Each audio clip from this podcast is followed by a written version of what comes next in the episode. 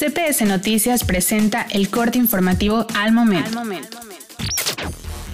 Hola, ¿qué tal? Esta es la información en minuto y medio. Denuncian despojo de un predio. Se aseguran fue perpetrado con la complicidad de la delegada de Ixtapa, Manuela Ramos López, pero ella desmiente esta acusación. Hospital Regional y Clínica ISTE reportan que sus áreas COVID-19 desde hace semanas están sin ocupación. En más información, incumple Villa Navideña con las estrictas medidas de seguridad que impone Protección Civil al comercio local. Se incrementan robos en la colonia Emiliano Zapata, así lo comenta el presidente de la Junta Vecinal, Benjamín Martínez. En Información Nacional, propone el presidente López Obrador a la extitular de la Secretaría de Economía, Graciela Márquez Colín, como próxima directora del Instituto Nacional de Estadística y Geografía, el INEGI.